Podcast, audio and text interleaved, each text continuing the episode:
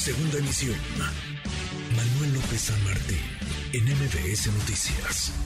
Economía y finanzas. Con Eduardo Torreblanca.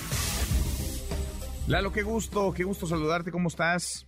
Actualmente, estamos la semana con gusto, gracias, saludando a quienes nos escuchan. Buenas tardes. Muy, muy buenas tardes. Hay temas de los que no nos gustaría hablar.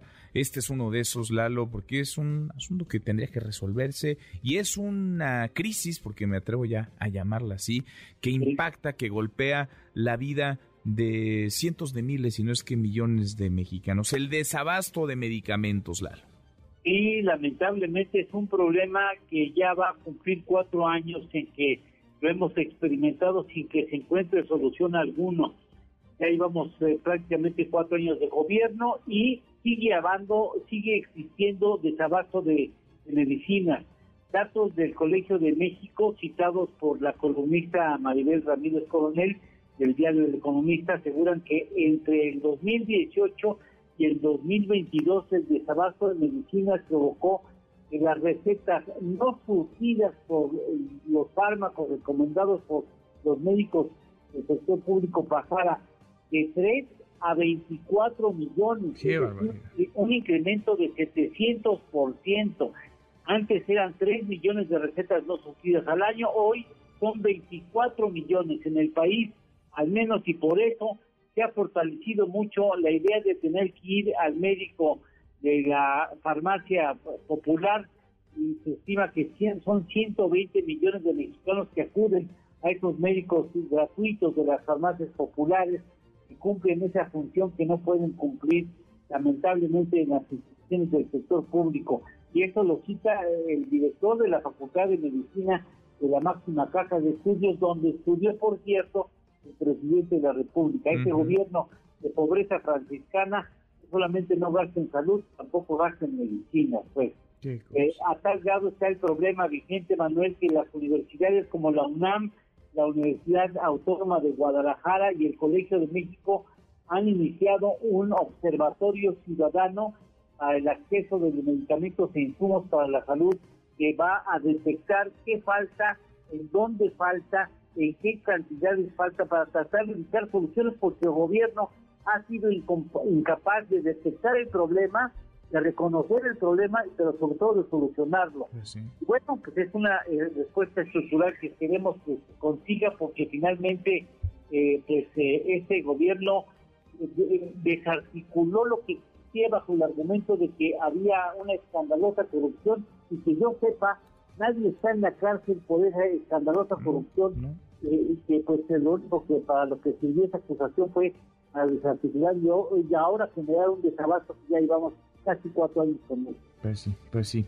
Y a ver, podrán haber habido cosas que se hicieron mal, podrá haber habido Sí. corrupción, que se castigue, Sí. por supuesto, podrá haber Claro. habido contratazos a los amigos.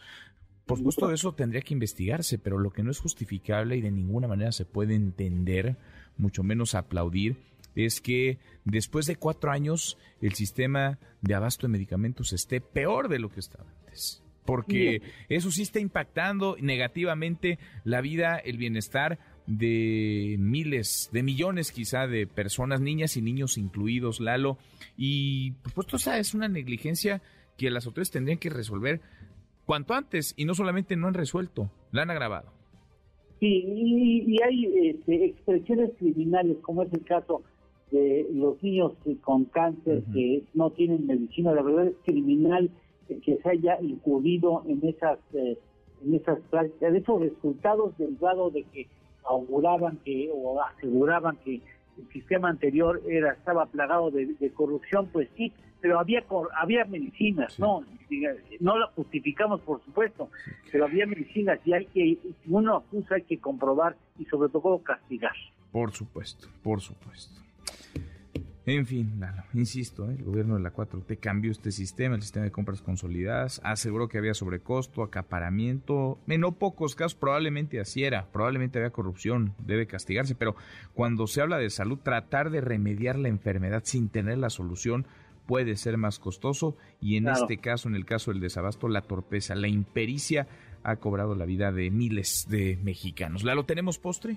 Claro que sí, por ahí me encontré en la prensa esta mañana un asunto interesante. México es el país que con un año de trabajo disfruta de la menor, menor cantidad de vacaciones en un año, en este primer año, Mira. seis días, mientras que Brasil, Panamá, Perú, Nicaragua, Cuba son 30 días naturales después de haber cumplido un, un año de trabajo, son tres, 30 días Mira. naturales de vacaciones y en México seis días. 30 días naturales y Sí, acá 30 seis nada más. En el caso de esos países que he mencionado y en México seis.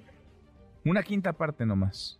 Nada más, habría que modificar cosa. ese asunto, ¿ah? Pues por lo sí. menos unas 15 días, ¿no? No sé por qué hay quienes piensan que el descanso no es importante. El descanso importa, importa mucho en términos de la productividad. Importa descansar Claro. bien para ser más productivos, pero bueno. Hay quienes están casados con esta idea de que pues más vale tener ahí alguien sentado haciendo como que trabaja que descansando en casa o que realizando tareas pues que pueden ser realmente útiles y que no dependen de checar tarjeta y de llegar a una hora y de estar sentado X tiempo en una oficina. En fin. En fin, Lalo, abrazo grande, gracias. Igualmente, Manuel, gusto saludarte, buen provecho a todos. Muy Gracias. buen provecho también, Pierre. Y buenas tardes. MBS Noticias.